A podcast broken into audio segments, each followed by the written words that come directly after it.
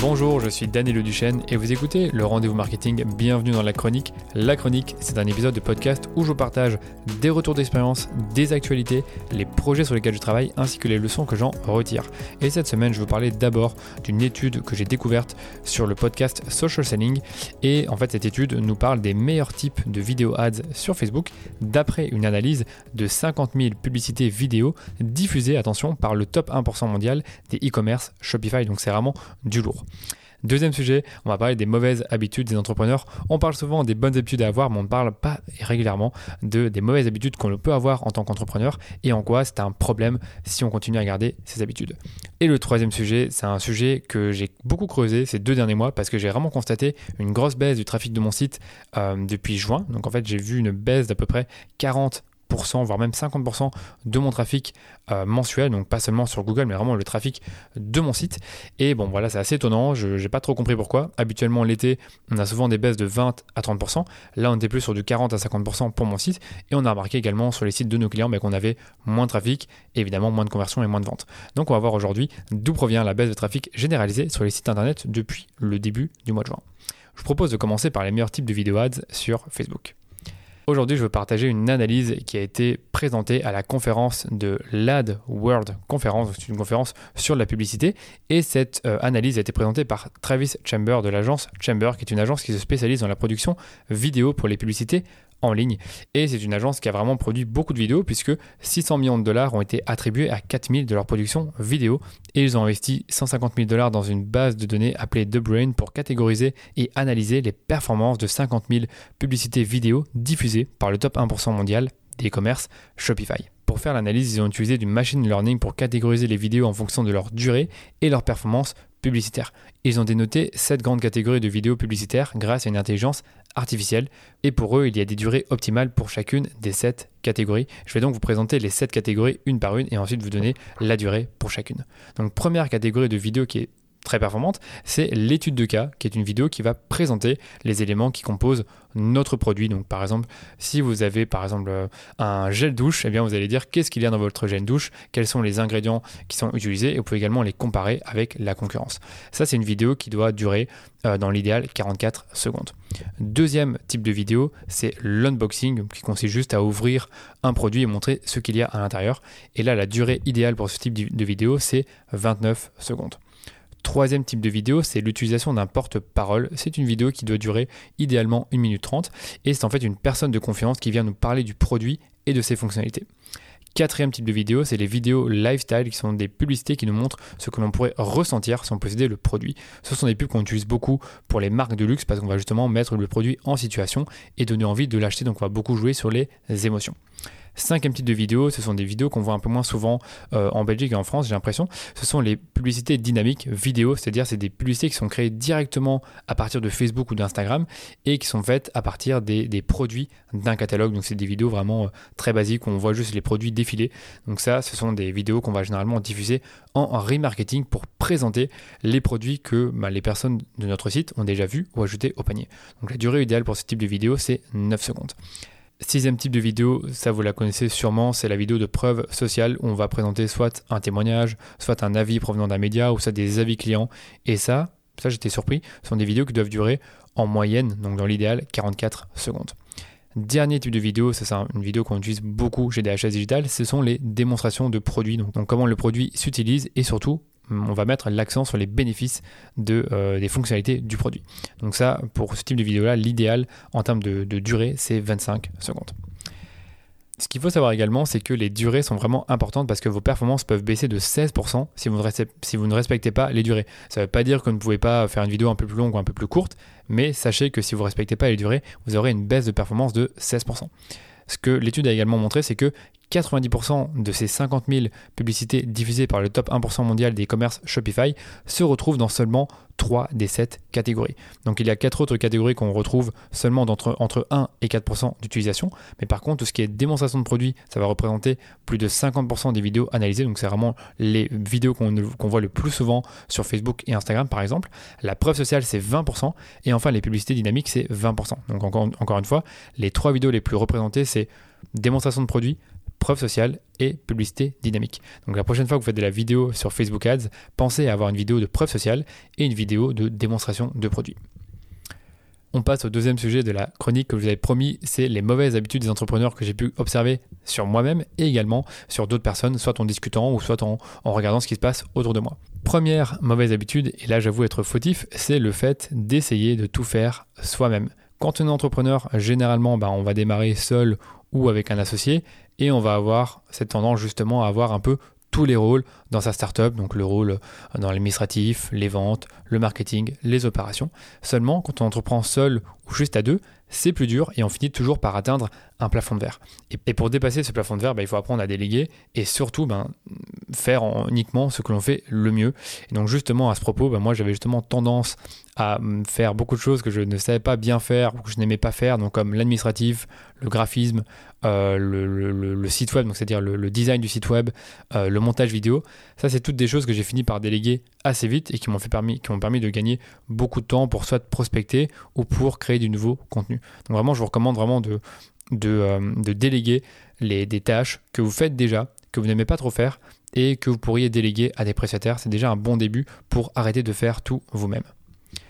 Deuxième mauvaise habitude, je l'ai fait également, c'est de micro-manager. Et ce point, il va découler de notre tendance justement à vouloir tout faire par nous-mêmes parce qu'on pense être bon dans tout. Mais déléguer, c'est faire confiance. Donc vous devez accepter que les autres feront parfois des erreurs et qu'ils ne seront pas parfaits. Et nous ne le sommes pas non plus. D'ailleurs, on fait également des erreurs quand on est entrepreneur, des erreurs qui peuvent être coûteuses pour les finances de l'entreprise.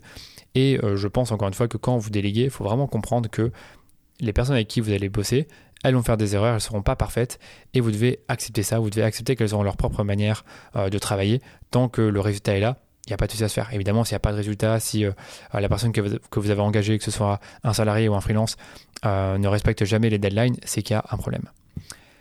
Troisième mauvaise habitude, c'est ne pas écouter ses clients ou alors chercher à les connaître. Donc je pense que vous le savez, un entrepreneur qui, qui, a, qui a, du succès résout des problèmes, il résout beaucoup de problèmes et surtout il résout les problèmes de ses clients. Donc s'il ne sait pas qui sont ses clients, quels sont leurs problèmes, quelles sont leurs frustrations, leurs, aspirations, il ne risque pas de trouver la solution ou améliorer ses propres offres. Donc moi ce que je vous conseille, c'est de régulièrement parler à vos clients, de leur poser des questions, de les écouter, de prendre note de ce qu'ils vous disent. Et justement, c'est un truc qu'on va, qu'on va faire chez DHS, c'est faire des interviews clients. On va vraiment demander à nos clients ben, de passer peut-être une demi-heure, voire une heure avec, vous, avec nous.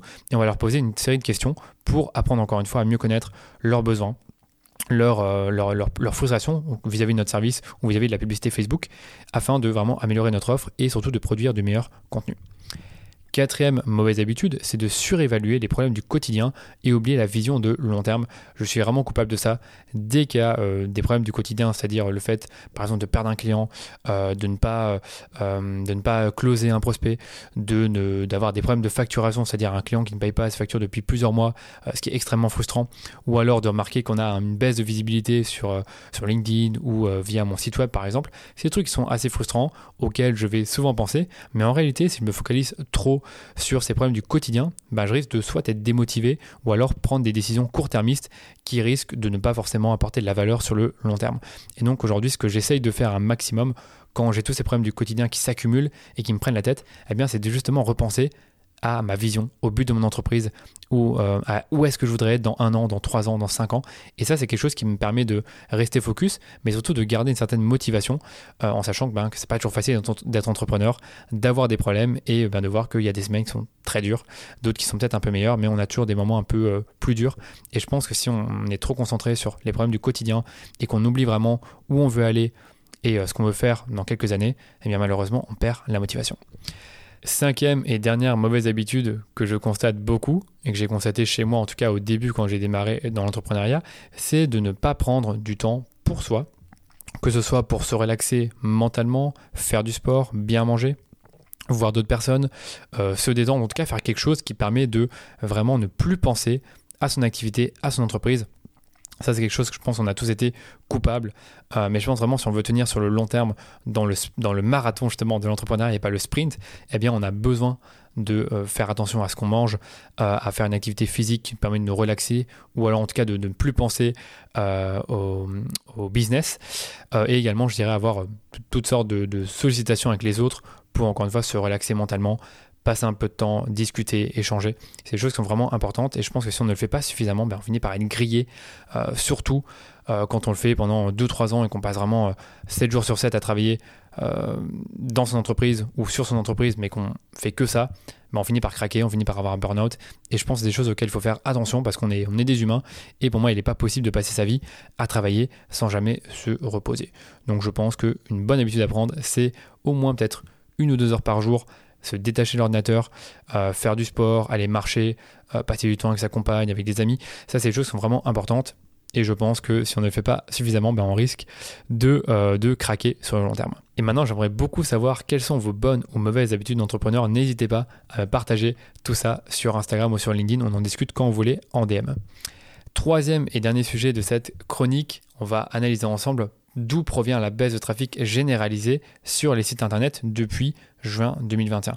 Je voulais beaucoup en parler parce que ça fait deux mois que je ne parle que de ça avec les membres de mon équipe où je leur explique que bah, vraiment depuis juin, je ne sais pas ce qui se passe.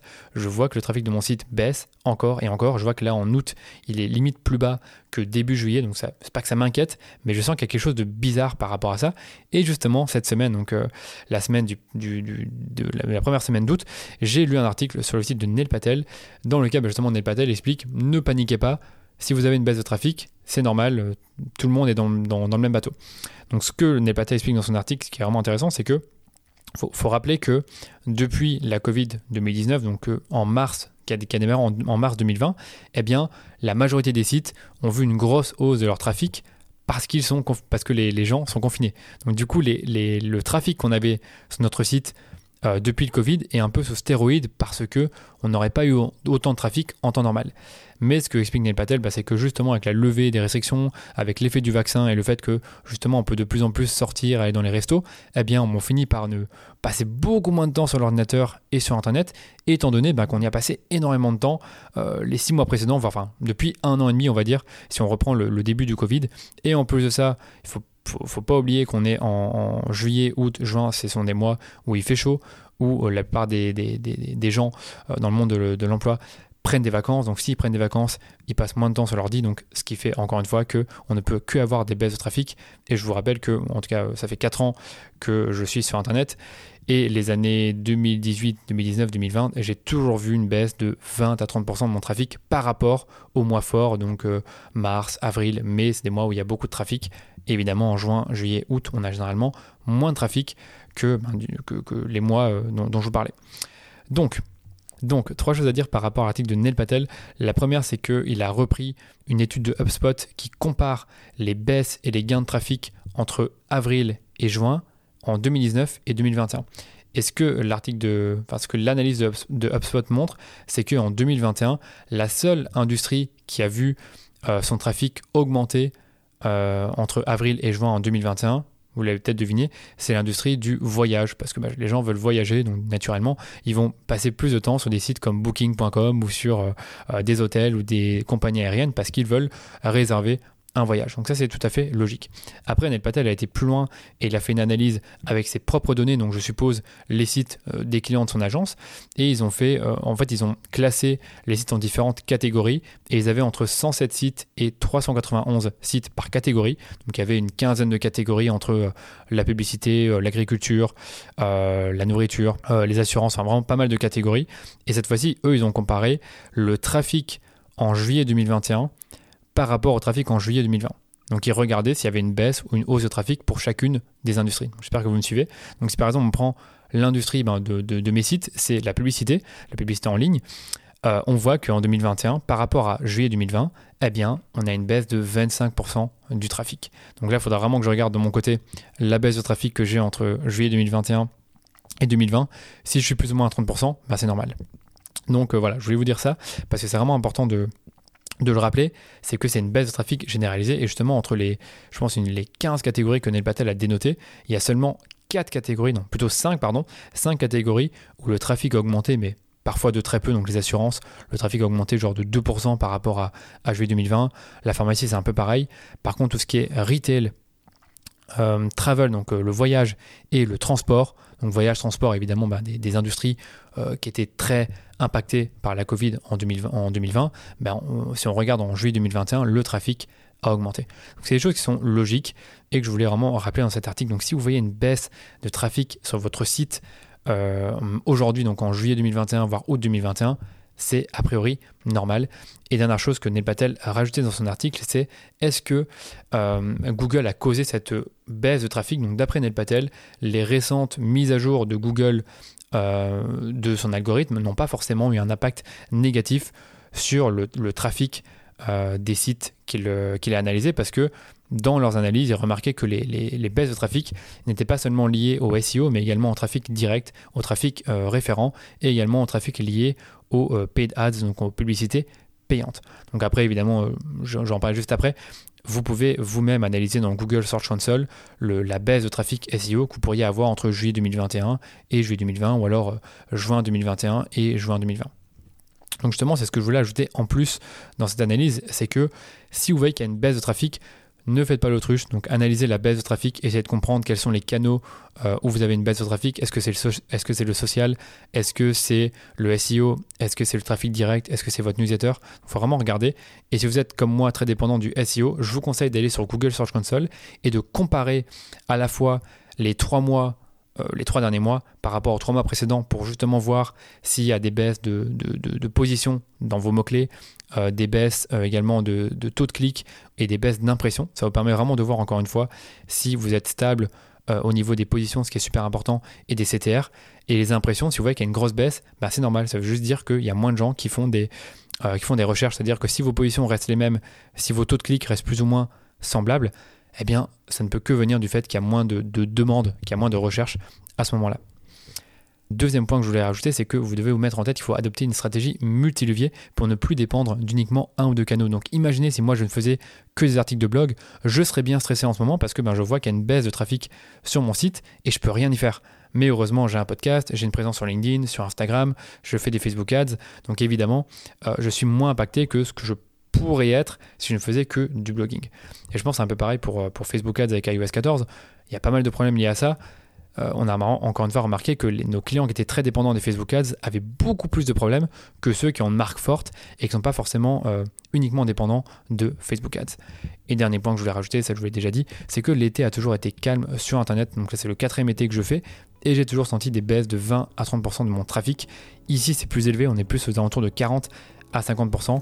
Mais a priori, a priori je dis bien, il ne faut pas stresser parce que c'est des choses qu'on ne peut pas vraiment contrôler. Donc du coup, il faut trouver des solutions, soit tester d'autres canaux, soit travailler votre marque, ou soit peut-être prendre un peu de vacances et décompresser. Et voilà pour cette chronique les amis, j'espère qu'elle vous a plu. Si c'est le cas, faites-le moi savoir. Envoyez-moi un message privé sur LinkedIn ou sur Instagram ou repartagez le podcast en stories Instagram. Vous pouvez également me laisser un super avis 5 étoiles sur Apple Podcast, ça vous prendra 2 minutes et moi ça me fera super plaisir de le lire. Et n'oubliez pas, je vous retrouve tous les vendredis pour répondre à une de vos questions sur les pubs Facebook ou le copywriting ou l'entrepreneuriat. Donc abonnez-vous au podcast pour ne pas manquer les prochains épisodes et suivre mes prochaines chroniques. Je vous dis à très vite pour un nouvel épisode du rendez-vous marketing.